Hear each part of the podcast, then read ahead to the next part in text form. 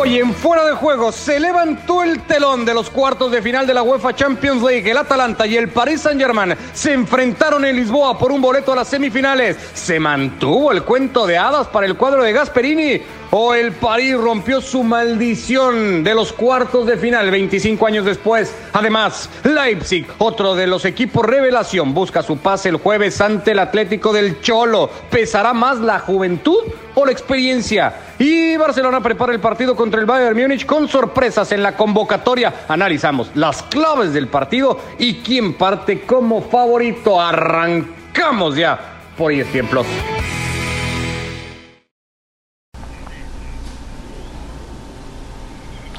Gusto saludarlos el día de hoy que ha comenzado este formato final ya de la UEFA Champions League tan esperado en Lisboa, su formato express de los cuartos de final y que lo ha hecho eh, con la mejor manera posible, con un partido definido, con drama sobre el final, con remontada, con una gran versión de Neymar de la que iremos hablando y con un Atalanta que pone fin a un gran camino recorrido. Con Andrés, con Ricky, con Barak de a poco nos vamos metiendo en todo esto. Andrés, hoy ese tren cargado de pasajeros se ha descarrilado en la UEFA Champions League. ¿Cómo andas? Buenas tardes.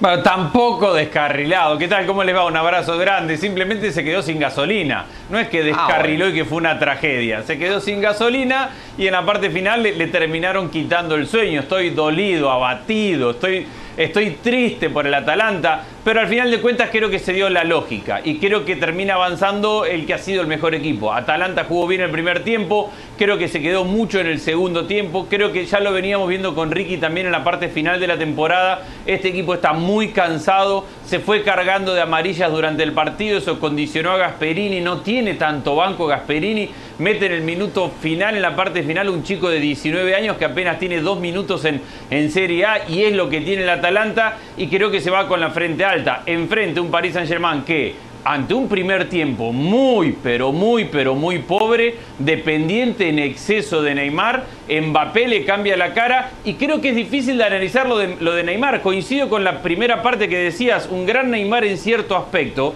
pero un gran Neymar tiene que meter alguna de todas las que tuvo. No podemos decir que es un gran Neymar si es uno de los grandes cracks del mundo y se encuentra con tres, cuatro, cinco situaciones claras, evidentes para poner su equipo en ventaja y la falla. Eso también tiene que pesar. Pero carga el equipo, Andrés. Yo creo que Ricky Claras, Neymar tiene la del arranque de partido, pero después es que tampoco podía hacer Neymar todo. Si no lo hacía Neymar, no lo hacía nadie. Se tenía que quitar gente de encima, tenía que arrastrar la pelota, tenía que conducir, encontrar espacios y luego definirlas. Además, era complicado, pero hoy carga el equipo. Neymar hasta donde lo tenía que cargar.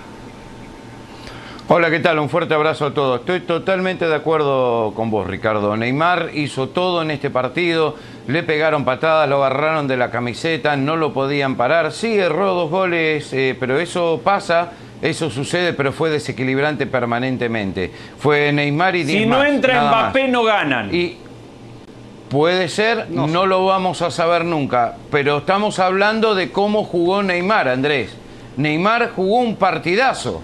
O sea, por ahí vos en el tren, en el autobús, tenías una mala señal. Ah, mirá cómo te no lo sé. Ese es problema tuyo. Neymar jugó un gran partido. Un gran partido. Yo digo- estuvo Yo digo excepcional con la pelota en los pies. Coincido con lo que dicen de que carga el equipo y que el peligro equipo no es un equipo, es Neymar. Pero no podemos decir que Neymar juega un gran partido cuando tiene un mano a mano y le erra, pero así solo, y le erra al arco Pero- por cuatro metros. Cuando Errar, errar no un gol no es tener un mal partido. Errar un gol no es No, tener un pero mal cuando partido. son. Pero si fuera Messi y su equipo está a punto de quedar eliminado, y, y- o Cristiano Ronaldo, y tuviste dos, tres, cuatro situaciones realmente buenas y no las metiste y tu equipo está a dos minutos de quedar eliminado, yo estoy de acuerdo con ustedes, cargó el equipo. Es más, el Paris Saint Germain no fue un equipo, fue Neymar contra el Atalanta. Pero si sos un crack mundial ¿Qué como lo es Neymar, no podés llevar al minuto A ver. 88 fallando lo que fallaste. Creo que vamos a ponernos de acuerdo en una cosa, Barak, y, y a ver si, si, si vas por ahí. Andrés decía, sin Mbappé no lo ganan. Eso no lo vamos a saber y tiene razón Ricky. Pero sin Neymar está claro que el París no remontaba el partido. ¿Qué tal, Ricardo, Ricky, Andrés? Habría sido muy complicado, ¿no? Son cosas que obviamente es difícil o imposible comprobar. Pero a ver, yo, yo, yo, estoy de acuerdo con que sí, un delantero necesita meter goles, para eso está. Y, y Neymar falló un par claras, una clarísima. Eh, a partir de ahí, Neymar, dos, una muy muy clara, la otra que debió haber metido. Pero a partir de ahí, Neymar, lejos de caerse, va creciendo y creciendo y creciendo y se vuelve el partido de Neymar. A ver, a esos niveles, Andrés, eh, hay jugadores que meten un gol, dos goles, tres goles, cuatro goles como Ilicic en algún momento, o se van sin goles. Y esta es parte de la Champions. Lo que fue extraordinario no es que Neymar no haya metido gol, sino que haya intentado 20 dribles y haya conseguido 16. Eso no se ve nunca. ¿no? Lo que hizo hoy Neymar en la cancha, quitarse a 16 hombres de encima en 20 intentos, es extraordinario. ¿La haya metido o no la haya metido? Está bien, pero no podemos subestimar el no meterla. Pues yo estoy de acuerdo con esa parte del partido de Neymar.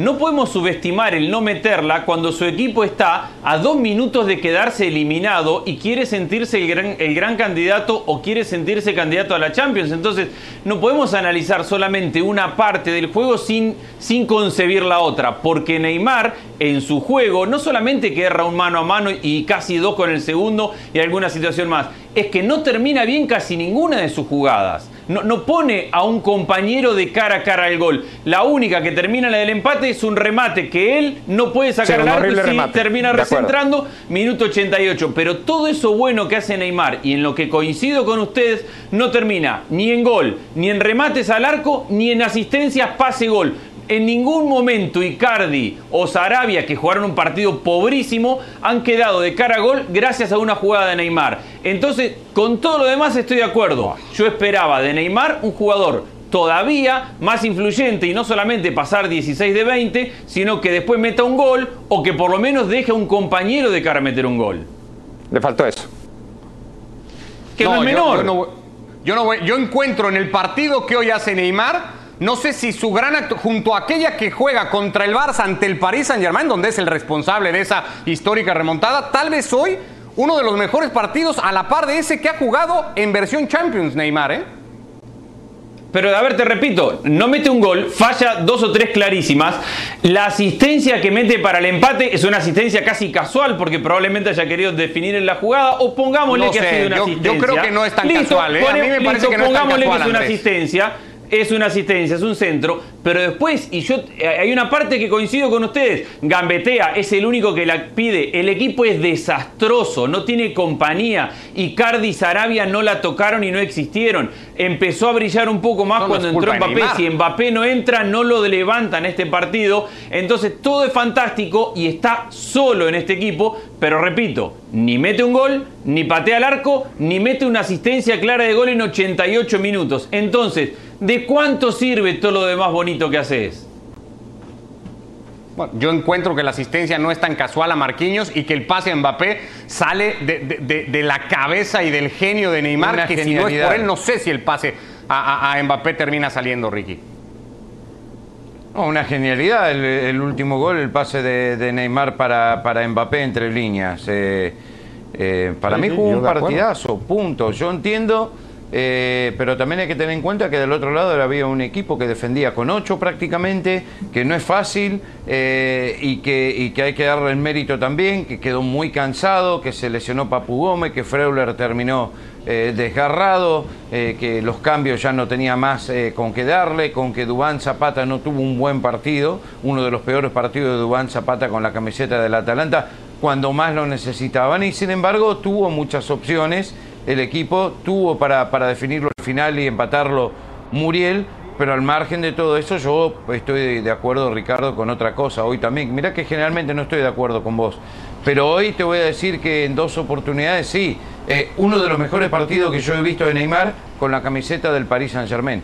Punto. Y otra Sí, cosa, el Paris Saint Germain nunca había llegado a semis sin Neymar. Hoy está Neymar y llegan. Así que Andrés puede decir todo lo que quiera, puede gritar todo lo que quiera, puede pedir todos los goles que quiera. Hoy Neymar jugó un partidazo. Sí, para mí juega el partido que se esperaba jugara. Eh, Neymar. ya hablaremos mucho del París, pero no quiero porque nos va a llevar el resultado y la clasificación del París Baraca hablar del equipo que gana y eso suele pasar y, dejamos al, al, que pierde. Creo que el Atalanta tiene méritos como para hablar un poquito y lo primero que te preguntaría es, ¿qué tan inevitable era caer en esa tentación casi natural, por más que Gasperini no lo planea con los cambios, porque no es que tira al equipo atrás con los, con los cambios Gasperini, es que naturalmente el equipo se va encerrado, encerrando en los últimos metros y minutos de partido. ¿Qué tan natural es eso para el Atalanta que juega un partido donde menos debía jugarlo en el tramo final? Sí, es que hay que analizar demasiadas tomas ¿no? de, la actuación del Atalanta. Si, tomamos toda la foto panorámica, pues es claro que una actuación histórica, ¿no? Quedarte a minutos de meterte a semifinales siendo el Atalanta Bergamasca eh, es una cosa que no había sucedido nunca y quién sabe si vuelva a suceder. E, eso es extraordinario. Hacerlo como lo hizo, ¿no? con, con la foto todavía grande, pero acortándola un un poco más, remitiéndonos a cómo empezó en la fase de grupos y cómo logró esa clasificación histórica después de haber perdido los primeros partidos, también. Ahora, si lo reducimos a este partido, tenemos que hablar de un primer tiempo donde el Atalanta fue el Atalanta, fue un equipo que se sintió grande, que jugó como equipo grande, porque así juega el Atalanta, sin serlo, como equipo grande, y el segundo tiempo lo jugó como si se hubiera acordado que, es un equipo chico. Si el Paris Saint Germain lo orilló a eso, si es el cansancio, si son varios factores, si es algo que no puedes controlar porque está en la psique de, de los equipos que no tienen tradición, eso es debatible. Lo cierto es que el Atalanta en el segundo tiempo tiempo mereció perder mucho antes de que cayeron los goles, porque yo estaba al minuto 88 pensando, bueno, ¿qué, por qué voy a decir en fuera de juego? O sea, no, eh, no, no, hubiera sido momento para voltear a otro lado si el Atalanta hubiese metido, eh, si se hubiera metido a semifinales, jugando como jugó, si no hubieran caído esos dos goles, ahora estaríamos diciendo, bueno, es que es histórico, el Atalanta, gran partido, y yo tendría que estar diciendo, no, no, no fue un gran partido, al final el Paris Saint Germain fue un equipo que se eliminó solito, ¿no? Esa era mi, evaluación antes de que cayeran los dos goles. Paris Saint Germain perdonó muchísimo al Atalanta, lo dejó de perdonar cuando más duele en los últimos minutos, pero creo que estaríamos en un error si pensáramos que solamente el Atalanta se hizo pequeño en los últimos instantes, porque fue pequeño durante todo el segundo tiempo. Andrés. Para mí un par de situaciones. Primero el equipo se cansa en el, en el, segundo tiempo, juega un primer tiempo brillante, fiel a lo que es, y segundo, y tiene que ver con el partido que venimos discutiendo de Neymar, es un equipo que se carga de amarillas también. Entonces en la parte final del partido empieza a retroceder porque tiene a Freuler y a Derrun con dos tarjetas amarillas. Tiene que dar, hacer un cambio para un central, para meter a Palomino que no estaba bien físicamente y lo tiene que dejar a Caldara que jugó un partido horrible. lo tiene que dejar porque es el único central que no está amonestado. Entonces dice, ¿a quién saco? ¿A Toloy o a Jim City? Y saco a Jim City porque Toloy también le da otras facetas del juego, entonces tiene que dejar a Caldara, que jugó, repito, un partido horrible. Pero Palomino tal cual.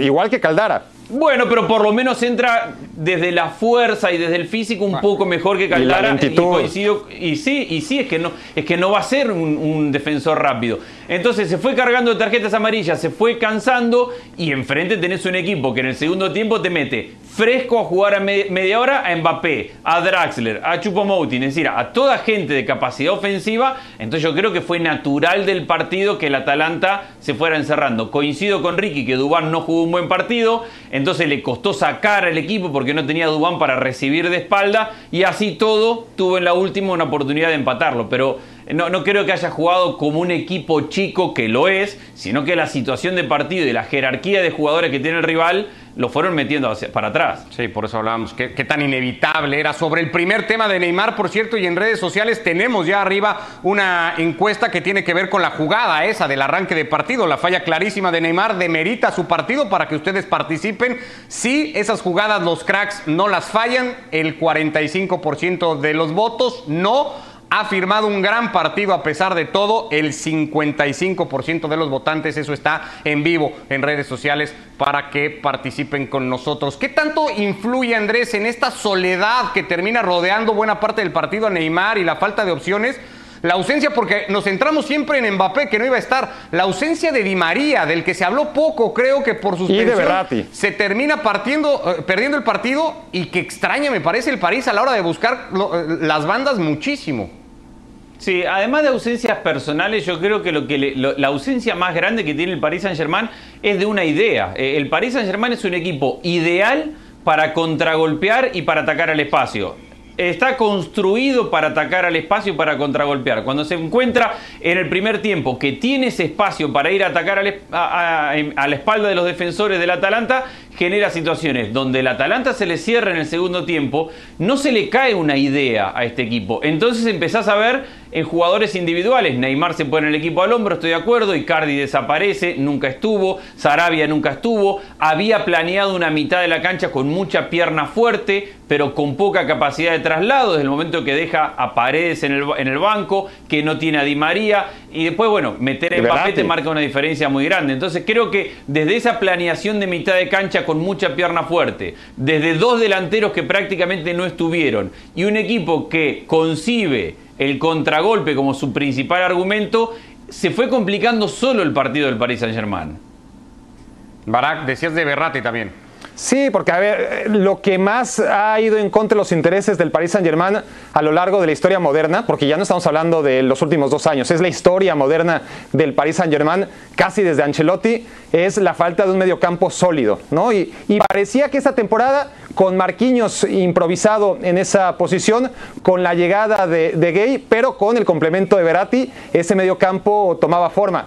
Hoy Juega con Marquinhos, que sí es un defensa central que lo está haciendo bien en esa posición, pero tampoco es el gran distribuidor que necesita un equipo que aspira a ser campeón de Europa. Lo hace con Gay y con Ander Herrera, que son dos jugadores buenos, correctos, pero que pasaron casi de noche en la Premier League. O sea, tampoco estamos hablando de que ese es el medio campo que soñaría cualquier equipo candidato a ganar la Copa Europea de, clubes.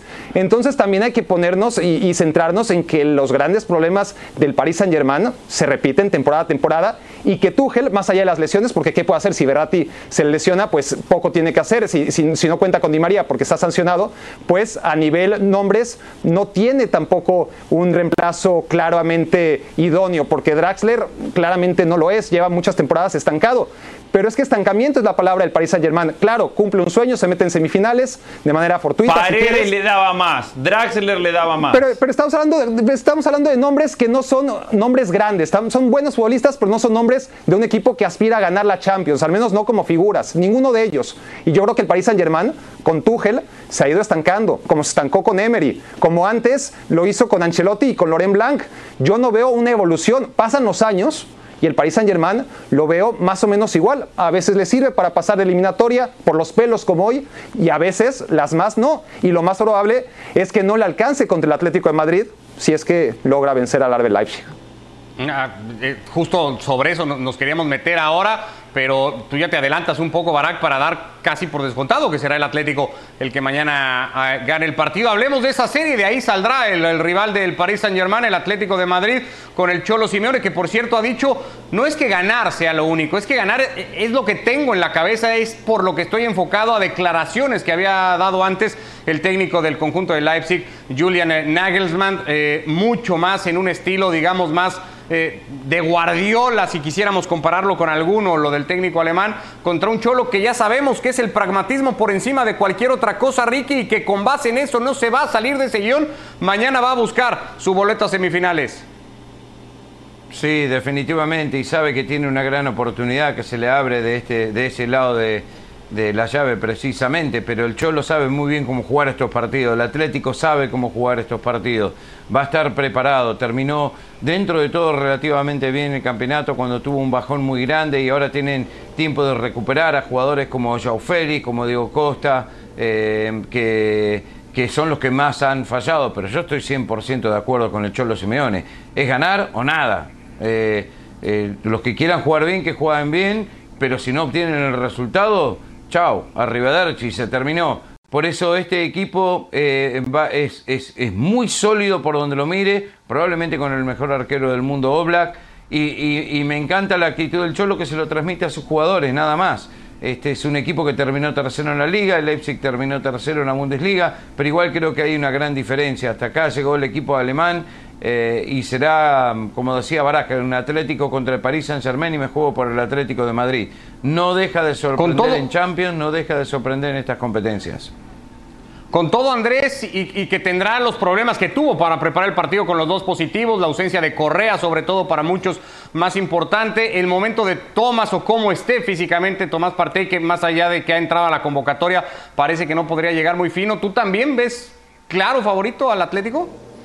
Sí, porque compara esas complicaciones, que no son menores y existen, sobre todo lo de Correa, pero después tenés a Carrasco, por ejemplo, que es un, Correa en cuanto a estilo y a forma de juego, y, comparar las complicaciones que tiene Leipzig, que se le ha ido el delantero de 34 goles en una temporada, y, a quién le va a dar la responsabilidad de anotar goles? A Patrick Schick, que ha metido 10 goles en, el año y que no ha jugado del todo mal, ha sido bastante bueno para el Leipzig, pero no tiene, ha concentrado mucho los, los goles en Timo Werner y además se da una situación que me parece Nagelsmann es el técnico ideal para Simeone, porque Nagelsmann, sin peso específico adelante, un técnico que intenta desde la posesión, desde la tenencia, desde el protagonismo, pero que no tiene peso específico para definir, contra el pragmatismo de Simeone de defender duro, de no, generar, de no darle situaciones al rival y después tener cómo generarlas porque va a tener o en Carrasco o, quien ponga la mitad de la cancha, más Costa, más Joao Félix,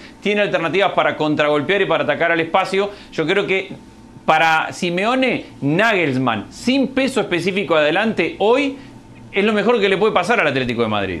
Con todo y que dijo Barak, el técnico alemán, que no eran solamente Timo Werner, que tenía muchas opciones para plantear el partido, no quiso adelantar ningún tipo de nombre, pero dijo, eh, tenemos con qué hacerle cara mañana en ataque al Atlético de Madrid. No podía decir tampoco otra cosa. No, claro, pero, es que ya, ya olvidémonos de la ausencia del único futbolista de clase mundial que le quedaba al Arbe Leipzig, sino la forma en la que lo deja ir, ¿no? Casi con negligencia, con desidia. Es decir, como diciendo, bueno, se me va y, y no importa, pues ¿qué hago? No? Eh, no, yo no vi un Arbe Leipzig defendiendo a muerte quedarse con su jugador hasta las últimas consecuencias. Pero no podía hacer mucho más, ¿no, Bará? No, claro que podía hacer mucho más. Estaba jugando los cuartos de final de la Champions League, un equipo que no sabemos cuándo va a volver, que claramente nunca había estado acá. Que que reporte, ¿qué haces? No lo vendes hasta que termine la Champions League, como hacen todos los demás equipos normales, todos los equipos ambiciosos, todos los equipos que realmente se creen que pueden ganar este evento. Es decir, a mí me sorprendió muchísimo y me sorprende, me sorprende que haya gente que no le sorprenda, que lo tome normal, que la figura de un equipo que pudo meterse en cuartos de final es decir, porque, porque Werner se va por 50 millones, es que Werner le mete dos goles o un gol al Atlético de Madrid y se, se vuelve un jugador de 70 millones, ya no de 50. Y si no le mete goles, no pasa nada. Si no se lo compra el Chelsea, se lo comprará otro también por 50 millones. Yo, yo no entendí eh, y sigo sin entender la manera en la que el Arbe Leipzig, por más que Werner es el primero que hay que criticar porque es el que se quería ir eso y al que no le importó dejar votado al equipo, yo no entiendo cómo se va. Pero eso, más allá de que lo entendamos o no, nos refleja un equipo que no está para estas alturas. ¿no? Si, si, no pudo quedarse ni siquiera con su mejor jugador de cara a un partido, ¿no? el de cuartos de final, pues entonces lo normal es que tampoco pueda en el frente a frente contra un equipo tan bien hecho para este tipo de competencia como es el Atlético de Madrid. Otra cosa es ver si logra jugar con sus mejores futbolistas en su mejor punto. ¿no? Vamos a ver, eso yo tengo mis dudas, pero si el Arbe Leipzig logra ser pragmático, si Nagelsmann, que es un técnico sumamente inteligente, no es demasiado soñador y, no le pone las cosas fáciles al Cholo Simeone, me parece que un equipo con un Joseph Pulsen, que habrá que ver en qué estado de forma está, con un Savitzer, que también habrá que ver en qué forma está, porque los dos vienen con problemas físicos por si fuera poco, pero con esa clase de jugadores me parece que algo podrá competir, pero competir, porque ganarle al Atlético es otra cosa. Quería hablar de la parte física, Ricky. No sé cuánto caso va a tener cuando ya vimos al Olympique de Lyon con tan pocos partidos echar a la Juve, pero este equipo de Leipzig no juega un partido hace mes y medio y se tiene que medir mañana al, después del Barça y Bayern tal vez más experimentado de todos los que quedan en Champions.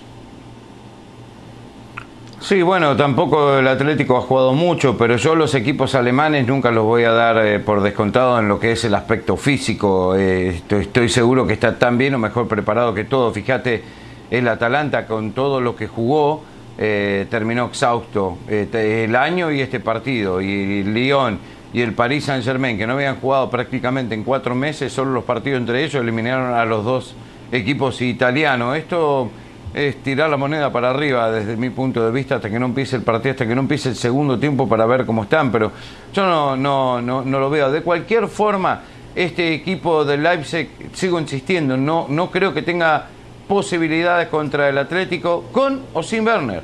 No, no importa, por eso se fue. Sabía que no podía, que no iban a llegar a, a ningún lado y decidió irse y ¿saben qué? Tiene el derecho a irse si quiere. Ustedes si lo quieren criticar, lo critican, pero se quería ir y se fue. Chao, ¿cuál es la diferencia? No sé por qué tanto lío. Sumado a la cantidad de cambios. los cuartos de final un equipo que, que, jamás soñó con jugar cuartos de final de una Pero Champions. es un tema del por lo menos no tan yo rápido. creo, Barack, no del bueno, club. es un tema muy de los dos, de los dos, de- el del futbolista no primero, quería- de acuerdo. No, el, el club tiene que hacer algo por, por quedarse con él. Si, si realmente el jugador es tan mercenario como para no entender razones e irse, pues el club No, no de todas maneras te quedas. No, es no, la, es la cultura del futbolista. No. al cual hoy se le enseña que tiene que agarrar todo el dinero que pueda en el plazo más corto que pueda porque no sabe en qué momento se le puede Entonces, terminar ¿para una qué carrera. andan con el discurso de que lo que quieren es ganar títulos? O sea, ¿qué- Bueno, porque más? obviamente ganar títulos te ayuda a ganar dinero, pero hoy el futbolista No. en este en este fútbol que es de mega empresarios ha sido enseñado a que hay que agarrar dinero ya porque no sabes si mañana una lesión, una mala actuación, tres acaba. partidos malos y te vas para atrás y empezás a perder tu gran oportunidad. Entonces, eso es lo que le enseña hoy el ambiente del fútbol, que lo podemos debatir en otro momento si está Sí, bien o yo- está mal, pero es lo que le enseña hoy al futbolista. El futbolista Yo- yo- sale yo- a tratar de ganar la mayor cantidad que pueda en, en el tiempo que tenga. Yo que soy muy inocente, el- quiero pensar que de cada 10 El futbolistas, futbolista y cualquier nueve- trabajador, creo yo, ¿eh? No, En- pero- En el oficio que sea. Pero Habría con que el en agravante que al futbolista Werner, ¿eh? se le puede acabar la carrera en dos minutos. Sí, pues, la- la- acuerdo. también se le puede acabar en el Chelsea perfectamente el primer día de entrenamiento. Es decir, Pero ya tiene el el futbolista dice firmado. que sueña con títulos, que sueña con grandes noches. ¿Y qué más Ay, grande noche que, que, que- Tienes que el pinta de equipo que va a no ganar menos con de el romántico. Barack. No te vengas a, ver- acá a dar cosas Yo que quiero no eres. pensar que nueve de cada 10 futbolistas se habrían quedado, porque de todas formas se iba a ir Werner. La, la cosa es que no había intentes- prisa. ni intentes no pensar. había prisa para irte a pretemporada Ese es tu cuando equipo estaba en cuartos de final. El equipo que tú ayudaste a construir se metió a cuartos de final de la Champions League. Ahora, yo creo que esto deja una puerta abierta, que, que no lo he dicho rápidamente, y, y que puede ser positiva. La posibilidad de protagonismo de Dani Olmo. Dani Olmo no tenía protagonismo con Werner. Vamos a ver cómo anda porque es un futbolista sensacional. Y quién sabe, ¿no? Eh, si alguien podría tener la llave en contra del Atlético de Madrid, remotamente posible, creo que ese es Dani Olmo. Bueno, encuesta también en vivo en plataformas eh, digitales eh, de quién avanza en esta serie de mañana entre el Atlético de Madrid y el Leipzig. Ya lo saben, toda la Champions, lo que queda de ella se ve a través de la señal de ESPN. 76% de quienes han dejado su voto ya en esa encuesta están con el Atlético de Madrid. Nada nuevo tampoco. Nos metemos un poquito ya, recta final, nos queda ya nada, un par de minutos, Andrés, pero hablemos, lo haremos mucho más eh, detallado mañana de ese Barça Bayern Múnich. Siempre cuando estos dos se miden en una serie, el que avanza sale campeón del torneo y es una serie que concentra muchísimo del interés. Parte muy, bueno, no sé, parte favorito el Bayern, iba a decir muy, solamente favorito. Parte favorito del Bayern, Barcelona ha anunciado la convocatoria que tiene un par de novedades. Primero, el regreso de Dembélé, que obviamente no está en ritmo competitivo, pero vuelve y eso es importante. Va a llevar a Bradway, más allá de que no puede jugar, a no ser que haya un contagio masivo de COVID y así la UEFA le permitiría sumarlo. Y obviamente no está Arthur y no está un tití, pero básicamente va con el plantel completo. Sí, el candidato es el Bayern por nivel de juego colectivo, por lo que nos ha mostrado en la parte final de la temporada, por cantidad de variantes colectivas que tiene de juego, pero enfrente tiene Messi y nos mostró el Barcelona el otro día contra el Napoli, que es muy inferior al Bayern de Múnich, que en una ráfaga de fútbol donde aparezca Messi en un partido, obviamente te cambia la cara y te cambia el juego y creo que en tener a Messi es donde el Barcelona apoya su mayor cantidad de expectativa. Después lo demás y Dembélé le va a dar una, una opción más y el partido lo está perdiendo para los últimos minutos. Podemos empezar a hablar de ese tipo de cosas. Pero es el Bayern contra Messi. Y eso deja el final abierto. Aunque nos, nos quedó la sensación también, Ricky, que el Napoli no exigió a un Barça que, que- que adolece de muchas cosas en defensa, algo que sí va a ser con toda seguridad el Bayern Múnich este viernes. Sí, definitivamente, pero igual le voy a dar un poquito más de mérito a este Barcelona porque vuelve Busqué, porque vuelve Vidal, porque De Jong ya empezó a jugar otra vez, Suárez tiene que levantar al igual que Griezmann, pero pueden tener un buen partido. Entonces todo, como dice Andrés, todo depende de Messi, si él está bien, el Barça tiene muchas posibilidades, si él no los tiene, entonces lógico es mucho más complicado. El Bayern no se ha enfrentado a un equipo como el Barça hasta ahora tampoco, toda esta temporada desde que volvimos del parate y que va a ser un golpe fuerte, duro para ellos probablemente, teniendo en cuenta de que el Barcelona va a querer tener la pelota. Eh, rápido, Barak, para cerrarlo, ¿ves la posibilidad de que Setién prescinda de alguno de los tres, concretamente de Griezmann, en el 11 de- del viernes? No, no, no, sería primera vez. Eh, yo, creo que va a usar los tres, los va a acomodar en este 4-4-2 con Rombo, al que ya ha acostumbrado en los últimos partidos, y, y, y, Griezmann jugará por detrás de Suárez y de Messi. Para mí es lo normal. Ahora, tu pregunta rápidamente era inicialmente si el Bayern era muy favorito y luego reculaste, le quitaste el muy. Yo ya, te digo, es sé muy, que tú vas a decir muy, muy favorito, muy, muy ¿no? ultra mega Resalto Sí, sí, no muy tiene favorito. autoridad para quitar uno del tridente. Mira lo que te digo. Ya lo hizo. Esa está buena. Mañana lo platicamos eh, a, a, detalle de cómo podría formar el Barça para el partido este viernes. Toda la Champions, lo que queda de ella, se ve a través de la señal de ESPN. Hasta acá dejamos esta edición de Fuera de Juego. Gracias Andrés, Ricky, Barak.